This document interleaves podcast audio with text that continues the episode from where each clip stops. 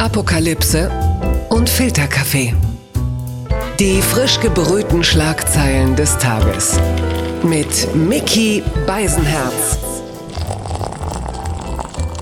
Einen wunderschönen guten Morgen und herzlich willkommen zu Apokalypse. Ich habe ein bisschen geklungen wie Florian Silbereisen jetzt gerade, ne? Einen wunderschönen guten Morgen und herzlich willkommen zu Apokalypse und Filterkaffee, das News Omelette und natürlich sind wir auch am Ostermorgen für Sie da. Wir, das bedeutet, das bin ich und meine bezaubernde Frau Niki Hassania. Guten Morgen, Miki. Guten Morgen, Niki. Ihres Zeichens News Junkie. Meistens hat sie um diese Uhrzeit alles komplett leer gelesen, das Internet und sogar den RTL-Text. Und sie wird mir heute wieder dabei helfen, ein bisschen die Schlagzeilen, die Nachrichten, die Meldungen des Tages zu kuratieren, dass Sie, wenn Sie wach werden, schon wissen, worüber Sie heute am Tag so zu reden haben. Und zwar auch über das hier. Die Schlagzeile des Tages. Die Welt schreibt, Laschet bereitet Bevölkerung in NRW auf kleine, vorsichtige Schritte vor. Ja, Nordrhein-Westfalens Ministerpräsident Armin Laschet hat in einer TV-Ansprache erstere Lockerungen äh, in Aussicht gestellt. Und das ist äh, bemerkenswert. Er sagte, je mehr wir alle Geduld, Disziplin und Gemeinsinn aufbringen, desto leichter gelingt die Rückkehr ins Leben. Und da fährt er natürlich eine etwas andere Linie als äh, Angela Merkel, die sich so weit seit Jahren noch nicht äh, nach vorne wagt. Und das äh, ist auch ein kleiner Fingerzeig, wie ich denke, immer auch in Richtung äh, Kanzler schafft und, und, und Wahl äh, quasi äh, zum äh, Parteivorsitzenden. Denn äh, das darf man nicht vergessen. Auch das ist irgendwann ein Thema. Und da war es für Laschet in den letzten Monaten immer wichtig, sich auch ein bisschen von der Kanzlerin abzusetzen und wahrscheinlich auch ein bisschen von äh, Markus Söder, der ja bislang immer noch die härtere Linie fährt, oder Niki? Der strenge Papa Söder. Ja, mein Eindruck jetzt die letzten Tage äh, in den Medien war doch immer auch von Danke Deutschland, vielen Dank, dass alle sich so brav an diesen Lockdown und die Regeln gehalten haben. Und es fühlt sich jetzt so ein bisschen an wie, weil ihr so gute, brave Kinder wart, dürft ihr jetzt auch wieder rausspielen. Ja, ja, aber es ist auch genau da, auf jeden Fall. Aber es ist halt auch eine, eine Frage jetzt der Positionierung, weil, weil Laschet natürlich auch erkennt, okay, die Herzen der Deutschen fliegen Söder zu. Gleichsam merkt man natürlich auch, dass immer mehr Leute sagen, so wann endet das Ganze? Und ich glaube, er hat jetzt gesagt, versuchen wir es doch mal äh, mit dem anderen Trend. Denn bislang war Söder immer so die starke Schulter und Laschet war, ja, was war Laschet? Der war vielleicht die linke Hand. Die brauchst du maximal vielleicht mal, um in der Kneipe ein Bier zu bestellen. In der Corona-Phase kannst du die aber auch vergessen. Und er muss natürlich zusehen, dass er an Profil gewinnt. Deswegen hat er ja jetzt auch eine Rede gehalten, obwohl ja erst am Mittwoch das Treffen der Ministerpräsidenten ist. Das heißt, auch Laschet hat ein Interesse daran, in der Öffentlichkeit stattzufinden und äh, sich zu positionieren. So, und das äh, hat er ja in den, in den letzten Tagen ja getan. Unter anderem, als er äh, neben Streeck ja diese viel diskutierte Heinsberg-Studie vorgestellt hat. Und dieses Heinsberg-Protokoll, Hashtag Heinsberg-Protokoll, spielt ja eine große Rolle, weil es in diesem Protokoll, in dieser Studie der Uni Bonn darum geht, dass äh, in, in Gangelt im Kreis Heinsberg ja angeblich schon 15 Prozent Herdenimmunität äh, äh, stattfindet und äh, offensichtlich die, die Sterblichkeitsrate unter den Corona-Infizierten äh, ungefähr fünfmal so klein ist wie bislang angenommen. Ja, es fühlt sich auch so ein bisschen an wie ähm, Team Streeck oder Team Drosten. Ähm, mhm. So entweder Lockerung des Ganzen, wie Hendrik mhm. Streeck so ein bisschen befürwortet, oder eben lasst uns weiter streng bleiben, bis das alles vorbeizieht, äh, wie Drosten mahnt. Genau, und, und äh, was Streeck ja immer schon kritisiert hat, ist, dass die Bundesregierung doch ein bisschen sehr stark nur auf die Meinung von Drosten gehört hat. Und äh, das wird natürlich in den sozialen Netzwerken auch entsprechend kommentiert. Und man hat ja schon das Gefühl, bislang schlägt Drosten ja fast schon die alleinige Liebe der Leute entgegen. Und jemand, der dann jetzt sehr äh, dem, dem, dem Drosten-Kurs zuwiderläuft wie Streeck, äh, der muss sich, glaube ich, doppelt anstrengen, äh, da nicht alle Sympathien äh, zu verspielen, wenn er sie denn überhaupt hatte. Und da kommt ja eine Sache noch mit zum Tragen und das ist, dass diese äh, Studie und auch die Ergebnisse des Heinsberg-Protokolls, es gibt ja einen eigenen Hashtag, also maßgeblich mitbefeuert wurden von einer PR-Agentur, deren Mitbegründer Michi Mrons mit Streeck befreundet ist. Und äh, diese Agentur hat dann unentgeltlich, wie es ja heißt, ihm geholfen, um diese Ergebnisse auch so ein bisschen zu pushen. Und das kommt in der Bevölkerung, so habe ich das Gefühl, gar nicht gut an. Woran mag das wohl liegen? Ja, es ist irgendwie so eine Sache, wenn über Studien berichtet wird und eine andere, wenn der Wissenschaftler selbst so ein bisschen, und danach sieht es eben aus, ähm, eine PR-Agentur beauftragt ähm, und ja, sich auf eine Bühne heben lässt. Ähm, das mhm. hat irgendwie so einen komischen Beigeschmack. Ja, das, das ist sowieso interessant. Ne? Also ich glaube, und das, da, da fühlen sich die Deutschen dann auch so ein bisschen, äh, ja, wie soll man das sagen, fast in ihrer Ehre gekränkt. Denn es ist die Aufgabe des Volkes, den, den äh, verhuschten Virologen auf die Bühne zu heben. Wenn er aber selber die Bühne sucht, dann sind wir angefasst und sagen, nein, nein, das steht dir nicht zu, du forsch mal lieber. Und das ist, glaube ich, auch etwas, was da, äh, was da mitschwingt, wenngleich man sowieso sagen muss, diese ganze Studie ist ja aus wissenschaftlicher Sicht also ich sag's mal vorsichtig, umstritten. Da äh, wird ja sehr von zwischen, von voreilig präsentierten Zwischenergebnissen gesprochen und äh, wir sind ja noch gar nicht so weit, dass das jetzt abschließend beurteilt werden kann. Die gute Nachricht des Tages.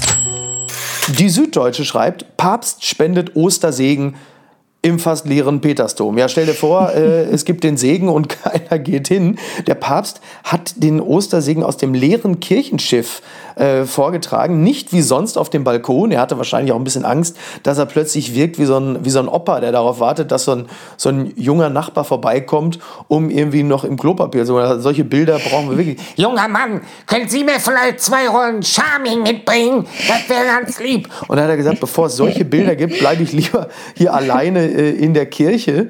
Und äh, das gab es noch nie. Also weder äh, während der Pest noch während der Kriege wurde äh, auf, den, auf den Ostersegen vor Millionen äh, auf dem Petersplatz verzichtet.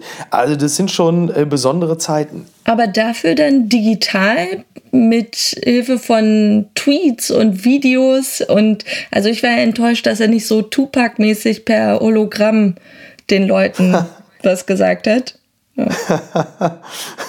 Übrigens, wer, wer, mir, äh, was ich noch interessant fand, war, dass der, dass der Papst relativ unverblümt äh, fast äh, für Corona-Bonds äh, geworben hat. Also Papst Franziskus hat in seiner Osterbotschaft zu einem Schuldenerlass für arme Staaten wegen der Corona-Krise aufgerufen. Ähm, das finde ich schon interessant. Außerdem gab es eine Forderung nach einem sofortigen weltweiten Waffenstillstand und von den Europäern forderte er Solidarität in der Krise und das Einschlagen neuer Wege. Ich muss sowieso sagen, wer für mich äh, insofern die, die etwas päpstlichere Rede gehalten hat, war unser Bundespräsident, Frank-Walter Steinmeier. Oh, also der saß da wie, wie Sam der Adler in der Muppet Show und äh, das war so, also das war so, so, so getragen und so dröge. Ich dachte plötzlich, die Lindenstraße läuft wieder. Ich habe mich vertan. Ähm, fandst du es gut? Also er wollte den Leuten irgendwie so Trost spenden, aber irgendwie mhm. dachte ich mir, pff, äh, bist du der Richtige für diese Rolle gerade? Also es fühlte sich irgendwie falsch an und dann habe ich mir gedacht, da komm, dann doch lieber wieder Gauk mit den Reden von Freiheit, Freiheit, Freiheit, Freiheit, Freiheit, Ostern, Freiheit. das hat mich überrascht. Die äh, Jerusalem Post, ich gebe ehrlicherweise zu, die lese ich jetzt auch relativ selten. Sie schreibt: Coronavirus, Mafia delivers food essentials to Italy's worst affected. Das heißt also äh, speziell in, in Sizilien, ähm, im, im, Großraum Sizilien, Kalabrien, äh, Campania, äh, serviert, äh, quasi bringt die Mafia den, den Ärmsten und den Betroffenen äh, Essen und kümmert sich um deren Belange. Und das finde ich schon, das finde ich schon spannend, dass es das gibt. Und das Gleiche wird berichtet ähm, aus Mexiko. Also, dass, dass das äh, Golfkartell äh, äh in Tamaulipas und Los Viagras, interessanter Name übrigens, ähm, in Michoacán, äh, dass dort das auch geschieht, dass die Mafia sich kümmert, die Ärmsten der Armen äh, zu versorgen. Das ist so ein bisschen so eine Mischung aus Narcos und Lieferando. So, ne? Also ganz komisch. Und es ist auch irgendwie so ein, so, ich finde so, das ist so ein, es fühlt sich ja irgendwie, fühlt sich ja auch äh, falsch an. Ne? Das ist so, also ist so ein seltsamer Altruismus von den, von den, von den sinistersten Figuren der Gesellschaft. Das ist eigentlich, das kennt man in Deutschland, glaube ich, eigentlich nur, wenn Maschmeyer bei der Höhle der Löwen sagt, Leute, äh, ich helfe euch so ein bisschen, dass ihr euer Business aufzieht. Ähm, also das, ich glaube, der reine Altruismus ist auch nicht der Grund, sondern da geht es dann natürlich darum, also bei, den, bei der Bevölkerung auch für, für Sympathien zu sorgen. Und ich meine, das hat ja sogar schon damals ähm, Pablo Escobar gemacht, dass er ja, sich so in bester Robin Hood-Manier, ja. Und das hast du eben, wenn die Staaten, also wenn die Regierung selbst nicht in der Lage ist, den Menschen ähm, ja, die Menschen zu unterstützen. Und dann hast du immer diese zwielichtigen Gestalten, die sagen, wir kümmern uns drum. Und das haben wir ja auch in Brasilien gesehen, in den Favelas, wo die Polizei auch ja. nicht hinterherkam. Und dann hast du die ganzen Banden, ähm, die alles unter Kontrolle kriegen. Ja, total. Also ich meine, äh, da lobe ich mir doch die Deutschen, ähm, die kontrollieren sich einfach selbst. Ne? So, diese, also ich weiß auch nicht, ich glaube, ich glaub, die Deutschen haben das mit der Herdenimmunität auch ein bisschen falsch verstanden. Herdenimmunität bedeutet nicht, dass man selber losmarschiert und äh, irgendwelche Gruppen von Leuten der Polizei meldet, äh, wenn es mal mehr als drei sind oder so. ähm, das, das, das die Homeofficers, diese, die marschieren ja, jetzt selber los. Aber das spricht so für die Deutschen, dass sie es einfach für umsonst machen, während der LA-Bürgermeister Garcetti äh, den Menschen ja. einen Ansporn gibt und ihnen Geld zahlt für, fürs Verpetzen. Ähm, Ach was. Gotta love the Germans. Ja gut, fürs, das, das, also das, der, der Deutsche ist ja nur grundsätzlich wirklich an Geld interessiert, aber wenn es darum geht, andere Leute anzuscheißen, dann macht das umsonst, oder? Also, genau. man muss sie einfach lieben. Papala Paparazzi. Rudi Völler wird heute 60 Jahre alt. Da muss man auch mal gratulieren, das ist toll. Äh, Rudi Völler oder wie Harald Schmidt ihn immer genannt hat, Rudi Völler. Und dessen größte Leistung als Trainer es war, eine wirklich absolute Trümmertruppe ähm, zum äh, Vize-Weltmeister 2002 zu machen. Das ist wirklich unglaublich. Damals war der einzige Ramelow, den Deutschland kannte und der die ganze Nation in Angst und Schrecken versetzt hat, nicht Bodo, sondern Carsten Ramelow. Rudi Völler ist ja, also trotz, er ist ja immer so ein bisschen auch Sternzeichen Jogginganzug geblieben. Das muss man einfach sagen. Nee, man hat bei ihm doch immer so das Gefühl, dass der also im, im Bad eigentlich nur so eine Dose 8x4 stehen hat und das war's, oder? ich verbinde, ich weiß, dass, jetzt, dass ich mich jetzt wirklich zum Deppen mache. Aber ich verbinde mit Rudi Völler hauptsächlich diese eine Spuckattacke ähm, in der WM 1990 mit dem Holländer, wie ist er, Reikart? Oder irgendwie? Ey, fantastisch, alles der, richtig, alles richtig. Der ihn angespuckt ja. hat. Und diese Szene, das ja. fand ich so schlimm und da wurde ich so wütend und heute noch, wenn man diese Szene sieht, und das ist aber wie traurig, dass Rudi Völler so viel geleistet hat und du erwähnst gerade diese Sachen und ich verbinde nur das angespuckt werden. ja gut, da gibt es ja, also Rudi Völler übrigens, mein, mein, äh, mein Lieblingszitat von Rudi Völler äh, über Rainer Kallmund war, ja gut, der arbeitet von morgens bis abends, ja gut, sowas nennt man im Volksmund, glaube ich, Alkoholik. Und da muss ich sagen, der Rudi Völler, ich habe damals nach Leverkusen geholt, hatte immer gute Dienste geleitet. Hier, Tante Käthe, da habe ich nie gesagt, komm, will dich nicht mehr sehen, zack, Briefmarke auf den Arsch, Flugschlag A40. Gewinner des Tages ist für mich ganz eindeutig Flausche Robby Robert Habeck.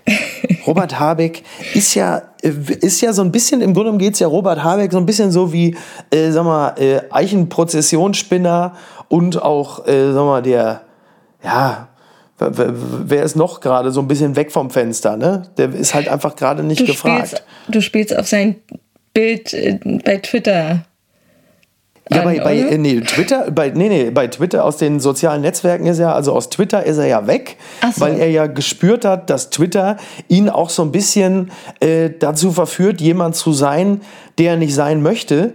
Dass das nicht nur bei Twitter eine große Gefahr ist, das stellt man jetzt bei Instagram fest, denn da ist er noch und, und hat jetzt, es ist ja nun jetzt in der letzten Zeit durch die Videokonferenzen und durch Posts und so offensichtlich geworden, dass jemand, der über äh, keine Bücherwand verfügt, derzeit im Grunde genommen sich in sozialen Netzwerken und, und Videochats besser nicht rumtreiben sollte. Aber Robert Habeck hat gesagt, mir reicht eine Bücherwand nicht.